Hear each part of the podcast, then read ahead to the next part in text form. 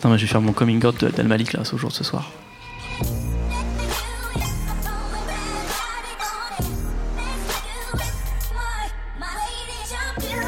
Bonjour, bonsoir à tous, c'est l'épisode 16 de No Fun, votre podcast musical hebdomadaire. Au menu aujourd'hui, la carrière vertigineuse d'Abd al-Malik. Rappeur, slammer, réalisateur, scénariste, Régis Fayette Mikano est un véritable touche-à-tout.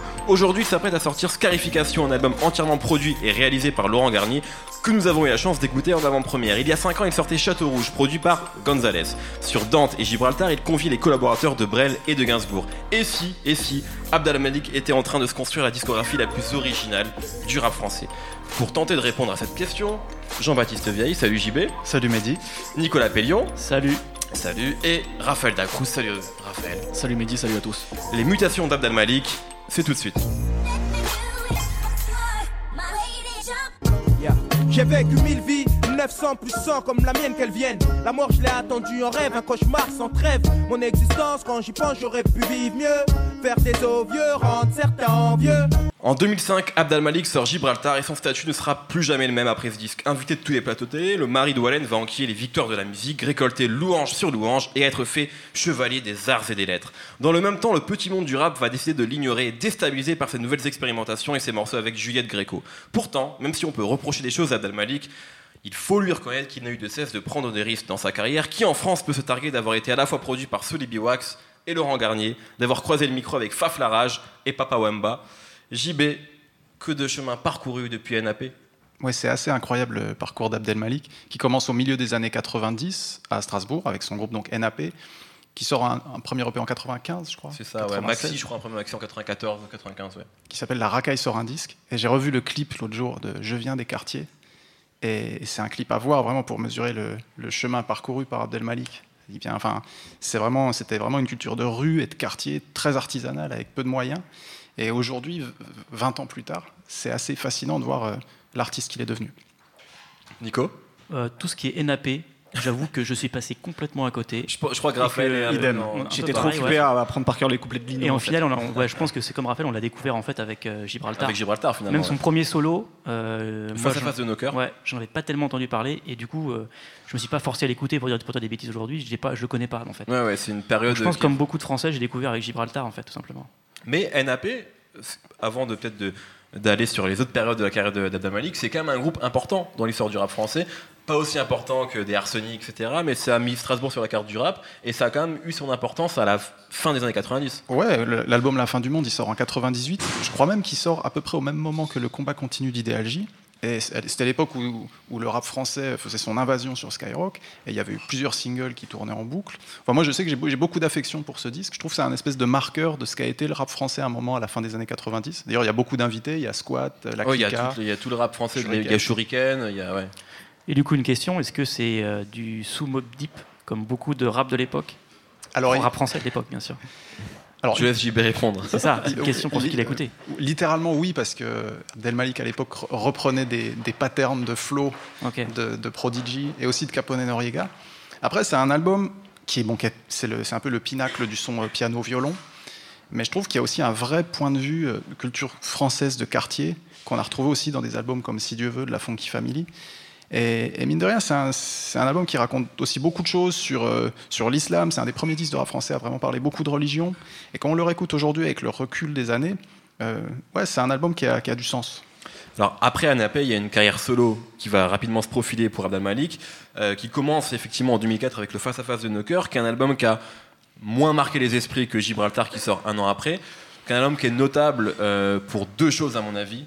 Une introduction signée Pascal Clark, et une outro signée Ariel Wiesman.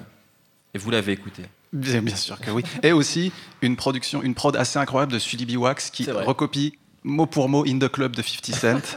Mais ça a toujours été la marque de fabrique de Sully Wax. C'est un peu son hein, truc, un, grand faiseur, reproducteur de gros hits américains. Mais c'est vrai qu'avec cette intro avec Pascal Clark, on sent que Abdel Malik fait, Enfin, il surligne vraiment son intention d'entrer un peu dans la, dans la conversation française. D'ailleurs, il sort son, son premier livre au même moment que cet album-là, Un Qu'Allah bénisse la France, ça sort également en 2004. D'ailleurs, la dernière piste, c'est Que Dieu bénisse la France.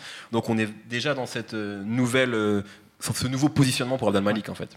Après, j'ai l'impression moi qu'il a un peu raté la marche avec euh, cet album, c'est-à-dire que on l'a vraiment vu en 2005 avec Gibraltar. Alors je sais pas parce que si c'est parce que c'est un album beaucoup plus rap, si c'est parce qu'il fallait qu'il trouve une identité propre pour se démarquer finalement, mais euh, j'ai vraiment l'impression qu'il a qu'il est passé à côté de quelque chose avec cet album, qu'il a voulu justement peut-être se, démarquer, mais que ça n'a pas fonctionné.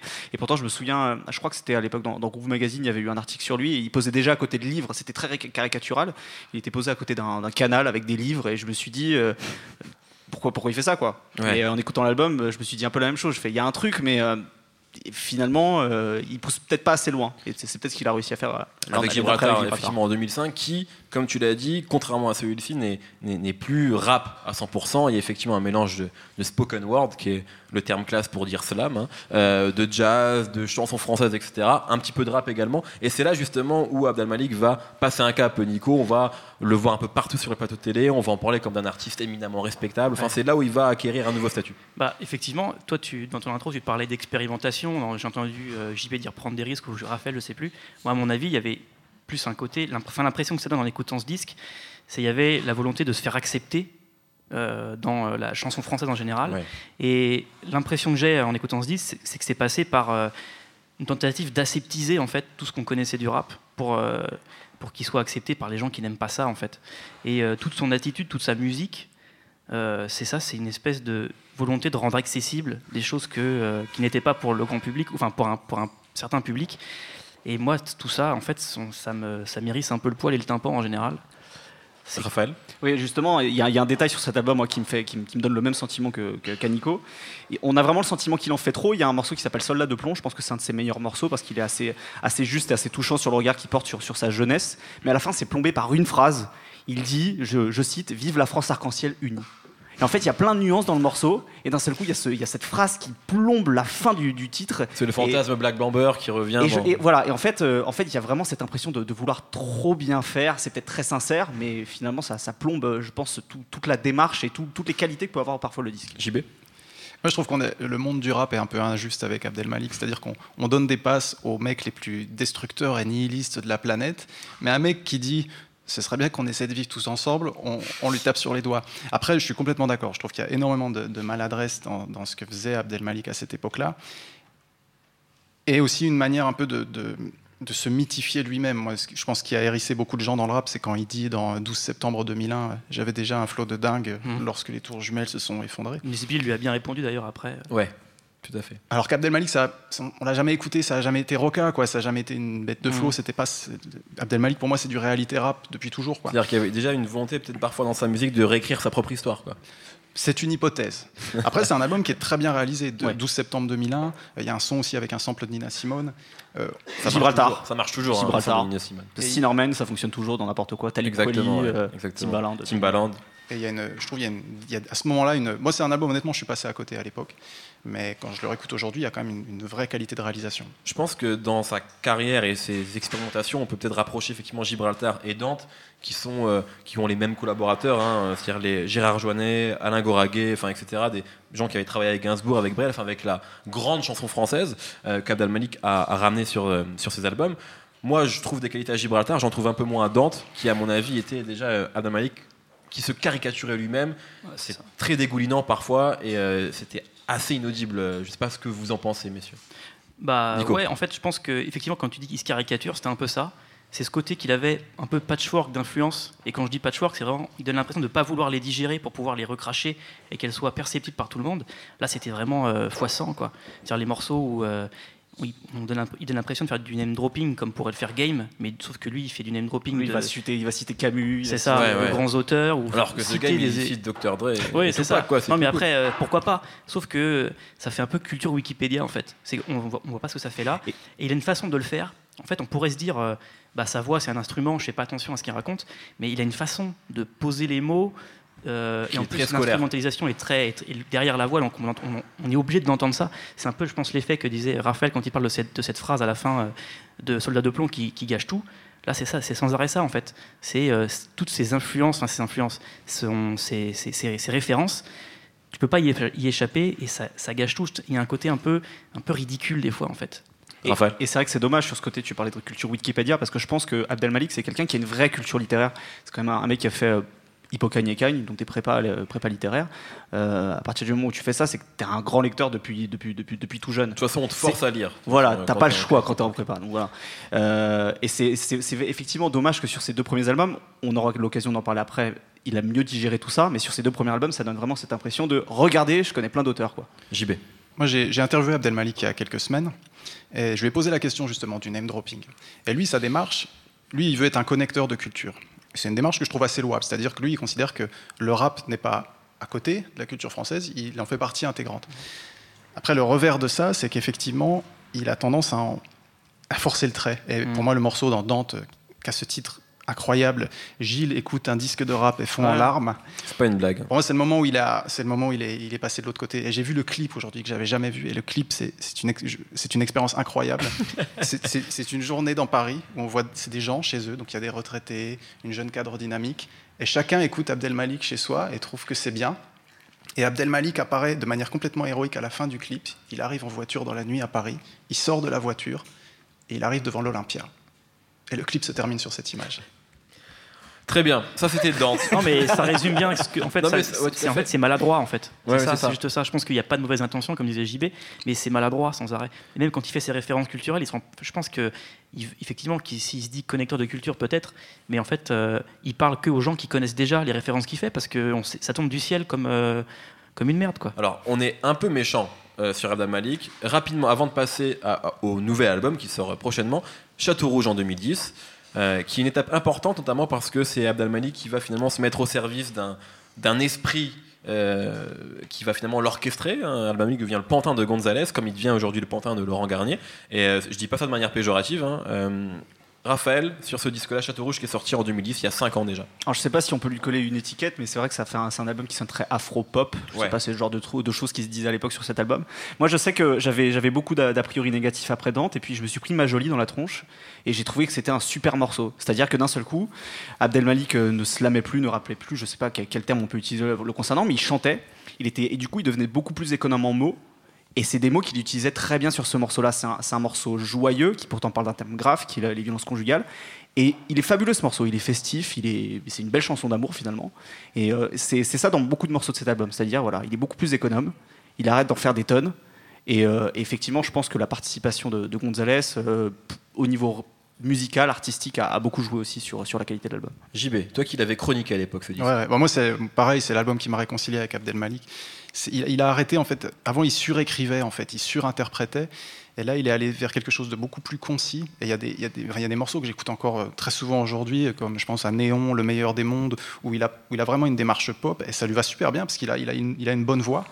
Et c'est aussi le moment où je me suis dit qu'en fait, Abdelmalik, j'ai pu, j'ai pu créer ma, ma, théorie sur Abdelmalik. La théorie qu'Abdelmalik, en fait, c'est un peu une, c'est une matière première qui peut se transformer selon ses influences. C'est-à-dire avec Sully Biwax, ben, il rappe comme un rappeur new-yorkais. Avec Gérard Joannest, il, il, interprète comme Brel. Et avec Gonzalez, il devient un chanteur pop. Et ça, j'ai trouvé ça hyper excitant en fait pour la suite de sa carrière. Je me suis dit, c'est quoi la suite? C'est quoi la suite? Et avec Laurent Garnier, que devient Abdel Malik J'avais déjà un flot de tarés lorsque les tours jumelles se sont effondrées. J'avais déjà un flot de dingue lorsque les tours jumelles se sont éteintes. Son nouvel album Scarification sortira le 6 novembre prochain et fait encore figure de nouvelle étape dans la carrière du rappeur, hein, produit intégralement par Laurent Garnier. Vous l'avez écouté, messieurs. Qu'en avez-vous pensé, Raphaël? Ah, C'est avec moi que tu commences. Je commence avec trop de pression. Euh, je trouve qu'il y, a, tout à l'heure je parlais de d'économie des mots en fait dans, Château Rouge et, euh, et, je pense que sur cet album qui est beaucoup plus rap, où il chante finalement beaucoup moins, je, crois que j'ai entendu qu'un seul morceau où il essaie vraiment de chanter. Euh, l'apport musical de Garnier, qui est, qui est plutôt vraiment minimaliste, ça a semblé pousser Malik justement à être euh, pareil, très, très épuré, très, très économe dans sa manière d'utiliser les mots dans son rap. Euh, il y a toujours les mêmes thèmes, il y a les luttes existentielles, il y a ses souvenirs de jeunesse, il y a l'amour euh, absolu et inconditionnel, mais abordé de, de, manière justement moins, moins sinueuse, moins, moins circonvolue. Je sais pas si ce mot existe, mais je trouve que ça Moi, collait je bien. comprends en tout cas. je, trouve que ça collait bien à Abdel Malik. JB et après Nico. Bah, moi, j'ai trouvé que c'était un album remarquable. En fait, c'est l'album que j'espérais. Quoi. Je, me, disais, mais qui va être le prochain réalisateur d'Abdel Malik euh, C'est rare, en fait, les disques comme ça. Moi, j'aime bien quand des artistes euh, sont, définissent une vision et exécutent cette vision de manière nette et sans compromis. Et cet album, c'est exactement ça. En gros, Abdel Malik, il a donné les clés à Laurent Garnier. Enfin, il lui a même littéralement donné les acapellas. Et il a laissé Laurent Garnier. C'est ça que c'est passé? Ouais. Ok. Et, et de ce point de vue-là, c'est une œuvre qui est hyper cohérente, euh, très courageuse, et moi qui m'a beaucoup plu. Et un élément aussi qui m'a beaucoup touché, c'est que Abdel Malik, c'est quand même quelqu'un qui est très fidèle à ses proches, à son histoire, on voit, on voit, tellement de collectifs, de groupes qui, qui, explosent en vol. Abdelmalik, en 2015, il est avec Matteo Falcone, il est avec son frangin Bilal, qui est, en fait, qui est le beatmaker de l'album. En fait, c'est une coproduction Laurent Garnier-Bilal. Et Wallen, sa, muse, son héroïne, sa femme, mm. qui est présente sur quelques refrains. Et bon, même si je ne suis pas un grand fan de Wallen, j'aime bien cette continuité dans sa discographie. Nico, toi qui étais très très dur avec Abdel Malik sur ses albums précédents, qu'as-tu pensé de ce Je suis loin d'être un fan de lui et euh, avec ce disque-là, il s'est passé un truc qui est assez rare et euh, qui est toujours euh, cool quand ça, quand ça arrive. C'est-à-dire que je suis parti perdant en l'écoutant et en fait, je l'ai trouvé très bien, assez étonnamment. Je suis le premier étonné. À, cause de quoi, à ton avis? À cause de quoi? Bah, Premièrement, le travail de Laurent Garnier. Je pense que toute sa vision, toutes ses, toutes ses productions, ça a ça a remodelé en fait euh, Abdal Malik et euh, son style est éclairé différemment, ses thèmes qui sont les mêmes euh, résonnent différemment et même j'ai envie de dire tout ce qui était des défauts avant, ça devient presque des qualités. je vais essayer d'expliquer ça un peu plus clairement. donc c'est les productions sont très électroniques parce que c'est Laurent Garnier, donc c'est de l'électro. et aujourd'hui, la musique électronique, c'est la musique du, du, présent, on va dire. Et euh, lui, Laurent Garnier, il utilise, je pense, des machines euh, qui sont un peu datées. C'est vrai que des fois, on pense un peu à Carpenter quand on écoute, on pense un peu aussi à Daft Punk. Donc, il revient à une époque dans les sonorités où la musique électronique, c'était celle du futur, en fait. Et euh, c'est vrai que moi, quand j'ai écouté cet album-là, j'ai eu l'impression d'entendre un peu la BO d'un film de science-fiction, tu vois. Ça me fait penser à Bienvenue à Gattaca, à Blade Runner, en fait. Et tous les thèmes d'Abdel Malik, tu vois, quand il parle de, couleur de peau ou de ces choses-là, ça fait, euh, dans ma tête un peu un parallèle entre euh, quand dans tel film on voit les gens se faire contrôler par euh, contrôle rétinien ou quand dans Bienvenue à Gattaca, en gros toute ta vie est, générée à partir du moment où on, fait un test ADN pour savoir ce que tu vas devenir. Tout ça, en fait, toutes ces des tas d'images qui me sont venues en écoutant son album. Et lui, pareil, sa façon de poser sa voix fait très robotique en fait sur cet album-là comme disait euh, Raphaël, euh, c'est bien moins écrit qu'avant. Il y a un côté, euh, les textes sont en fait très courts, très répétés, très très saccadés. Ça fait, on a l'impression d'entendre en fait un peu un répliquant d'Abdal Malik, comme si c'était un personnage de Blade Runner, quoi. Et en fait, comme si, comme si jusqu'à présent, Abdal Malik c'était un peu un robot de super républicain, et que là il s'était mis à bugger, et en gros toutes les choses qui se mettaient à tomber, tu vois, toutes les références reviennent, mais genre dans, le désordre, n'importe quoi. C'est un gros bordel. Et ça le rend. Euh, moi, ça me l'a rendu sympathique, en fait. Alors qu'avant, euh, vraiment, je pouvais pas le voir en peinture. Quoi. Abdal Malik, nouveau Rick Descartes, la, la question est posée. J'y vais Ouais, à noter aussi le travail sur l'image qui a été fait. Les clips, ils, vont complètement dans ce sens-là. C'est-à-dire qu'Abdel Malik, on ne le voit pas. On voit des espèces d'humanoïdes qui dansent, des paysages très industriels. C'est vrai qu'il y, a un univers très cohérent autour de cet album. Et pour l'anecdote, puisqu'on parlait des acapellas tout à l'heure, à l'origine, les, les, les instrus de ce disque ont été composés pour le film Qu'Allah bénisse la France à un moment où Abdel Malik cherchait une tonalité électro pour raconter son histoire. Donc il y a une espèce de, nostalgie du futur aussi dans, ce disque. Et c'est là que je pense qu'on se rejoint avec, euh, avec Nico. effectivement, ça lui donne une vraie identité. Donc finalement, on a aimé cette qualification. Enfin, vous avez aimé en tout cas. Bah ouais. On peut le dire. Et franchement, je suis le premier étonné. Hein. Je te jure que quand on, quand on m'a dit qu'on ferait une émission sur Abdel Malik, je, pleurais déjà, tu vois. Et en fait, c'est vrai, je, comme Gilles qui écoute un disque Comme Gilles, tu pleurais comme mais là, je suis comme Gilles, les gars. Nicolas écoute un disque d'Abdel Malik et fond en larmes. Après, voilà, on va pas exagérer non plus. C'est juste que voilà, peut-être qu'il y a le côté surprise aussi de tomber sur ce. Sur ce... Non, mais c'est un album important, bien produit, bien réalisé. Non, mais en fait, ça, voilà, on peut revenir sur ce que disait JB. Euh, c'est que euh, Abdel Malik, finalement, il se laisse modeler par son réalisateur, par euh, donc là Laurent Garnier, à mon avis, qui l'a amené complètement ailleurs. Et on aurait pu ne pas me dire que c'était Abdel Malik. Je pense que je l'aurais peut-être pas reconnu en fait. C'est un peu comme si en fait il déconstruisait sa propre déconstruction. C'était le grand grand leitmotiv en fait d'Abdelmalik au moment où il revenait avec Gibraltar et, euh, et, Dante etc. La déconstruction et justement là il se déconstruit lui aussi quelque part. Il se remet en question et ça c'est assez intéressant. Laurent Garnier, réalisateur, le rôle du réalisateur également. Alors on voulait en parler, on va avoir un petit peu moins de temps. À votre avis, est-ce que le succès de l'album est uniquement dû à Laurent Garnier ou pas? Non, enfin moi ma, fameuse théorie sur Abdelmalik, pâte à modeler, je pense que, et d'ailleurs, j'ai posé la question à Abdel Malik et il a partiellement démenti. Non, je pense qu'Abdel Malik, il a une vision. Il a une vision pour son œuvre, il a une vision pour sa carrière. Et je pense que c'est vraiment tout à son honneur. Il y, a, peu, honnêtement, il y a peu de discographie comme la sienne en France aujourd'hui. il est en train de construire quelque chose de très solide et je pense qu'il faut lui rendre hommage pour ça. Après, ça va lui donner sans doute accès à, un autre public, à d'autres médias.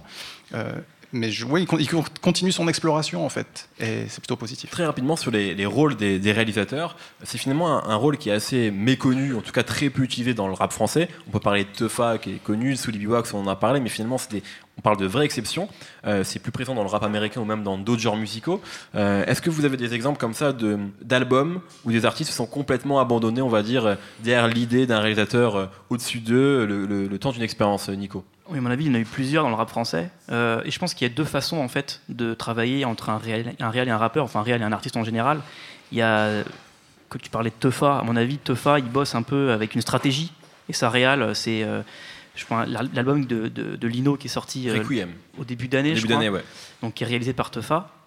on sent que c'est une vraie stratégie, sa réal. C'est avec un morceau pour tel public, un morceau pour tel public, un morceau pour tel public. Alors que là, le travail de Laurent Garnier, c'était plus une vision avec euh, quelque chose de cohérent. Et je pense que celui euh, dans le rap français qui avait plus ce côté vision, c'était DJ Mehdi en fait. Mhm. Quand il a bossé avec Ideal quand il a bossé avec la Mafia Café après, puis je pense surtout avec, Carlito. Je pense que l'album de Carlito, le premier album de Carlito, c'est on est typiquement là-dedans. On voit Carlito ce qu'il a fait après. Euh, ça, bon, il, il, reste encore son personnage, mais il n'y a pas l'aura qu'avait son premier album, avec euh, cette espèce de vision qu'a apporté Mehdi euh, cohérente sur tout le disque. Ça s'applique aussi sur le 113 avec les Princes de la Ville. Finalement, le 113 n'a jamais réussi à, répéter. Euh, ce qui est intéressant, c'est que les projets en plus que Mehdi a produits et réalisés sont à chaque fois différents. C'est-à-dire mm. que les Princes de la Ville, c'est différent du combat continu, qui est différent de contenu sous pression. Enfin, c'est à chaque fois des choses très très différentes, JB. Ouais, souvent on se rend compte que les, gros classiques du rap français, c'est des, des, albums sur lesquels il y avait des éminences grises. Mm. Ça va être Dr. L sur l'homicide volontaire, ça va être Géraldo et Jean-Pierre Sec sur Mauvais Oeil, ça va être Nick Sanzano sur Mettek et Mat. Euh, et, et, c'est ce qui, moi je trouve c'est ce qui manque un peu. Tu vois, on parlait de Teufa. Euh, alors, attention, là il va parler comme un vieux con, attention. Non mais pour moi c'est de la réelle cahier des charges ça, tu vois. Mm. C'est-à-dire, moi quand, quand, Lino est arrivé avec un album qui s'appelait Requiem, avec un premier clip complètement gothique, je me suis dit, ah cool, faut il faut qu'il reste dans cette ligne. Et après quand tu vois le track listing et que tu vois qu'il y a Corneille en featuring, bon, bah, tu es, déçu, quoi. Ouais, parce que c'est incohérent. Effectivement, c'est là où la réalisation, elle est davantage peut-être stratégique qu'artistique. Après, euh, qui aurait pensé que Lino, en 2015, vendrait 15 000 disques en première semaine et ferait une tournée? Donc, quelque part, il y a une réussite, même si artistiquement, effectivement, on est en droit d'être euh, en partie déçu par. Euh, nous, on n'a pas, pas d'argent à gagner avec eux, donc on s'en fiche que ce soit un succès. Non, non, mais ce que je veux dire, c'est qu'il y a quand même, en termes de réalisation et de direction, il y a, on peut pas considérer ça comme un, comme un échec, dans le sens où, honnêtement, c'est comme si on nous dit aujourd'hui vous imaginez que le Raluciano, demain, vend 15 000 disques en première semaine parce que Lino, à l'époque de Radio Bitume, c'était pas loin de ça. Et finalement, il y a quand même un travail qui a été fait sur l'image et le, personnage de Lino qui, à mon avis, euh, est important. Après, sur l'album, on peut en parler, mais c'est pas le sujet. Le sujet, c'était Abdel Malik. La morale de cette histoire, c'est qu'il faut écouter Scarification. Au moins par curiosité. Lorsqu'il sortira le au moins par curiosité. Euh, un album qui est bien produit, bien exécuté, bien réalisé. Euh, merci à tous les trois. Le temps est écoulé traditionnellement, comme d'habitude, on finit avec un coup de cœur, euh, en lien ou pas avec le sujet, de la musique, pas forcément. Et comme d'habitude, je commence avec JB. Alors moi, ça n'a rien à voir. C'est la saison 2 de The Leftovers, série de HBO, dont le scénariste est Damon Lindelof. C'est pas chiant, ça Je sais rien. C'est génial. D'accord. La saison 2, la saison 2 est incroyable. Et on, voit enfin le, le, plan de Damon Lindelof, c'est-à-dire que The Leftovers est en fait la suite de Lost, vu que Lost c'est la vie. Oh là là. Voilà. mais que après Lost, ils ont fait genre 36 000 suites de Lost qui n'ont pas marché. Et... Là, Mehdi, tu vas trop loin. non, bref, The Leftovers saison 2, c'est en ce moment sur HBO et c'est vraiment mortel. Ok. Nico. J'avais pas de coup de cœur là. Je me rends compte que j'ai pas de coup de cœur. Et je crois que je vais prendre le même coup de cœur que JB pour bien appuyer The Leftover. Et en fait, c'est pas la suite de Lost. Je pense que c'est le complément de Lost, tu vois. Lost, c'est ceux qui avaient disparu. Là, c'est ceux qui sont qui attendent les disparus, tu vois. C'est un peu la, c'est l'autre, l'autre moitié de, Lost. Je vais vous laisser. Donc, si vous avez aimé Lost, il faut regarder The Leftover. Ils cherchent tous un poste chez nos ciné. Raphaël? Moi, je vais parler de rap parce que j'aime bien ça. Euh, je vais parler de la dernière mixtape de Lil Herb qui est devenue G Herbo. Et donc la mixtape s'appelle Bowling Like I'm Kobe et euh, il, a, il a toujours la, le feu dans la gorge, il a toujours autant de, cicatrices de sa vie à Chicago et, euh, et c'est une très bonne mixtape. Rien à voir avec Lost. Rien à voir avec Lost. Merci beaucoup, merci à vous tous, merci au public du Tank, merci au Tank pour son accueil, merci à Sébastien Salis à la technique. Euh, retrouvez-nous partout sur internet, SoundCloud, iTunes, YouTube, Deezer et on se retrouve la semaine prochaine. Salut à tous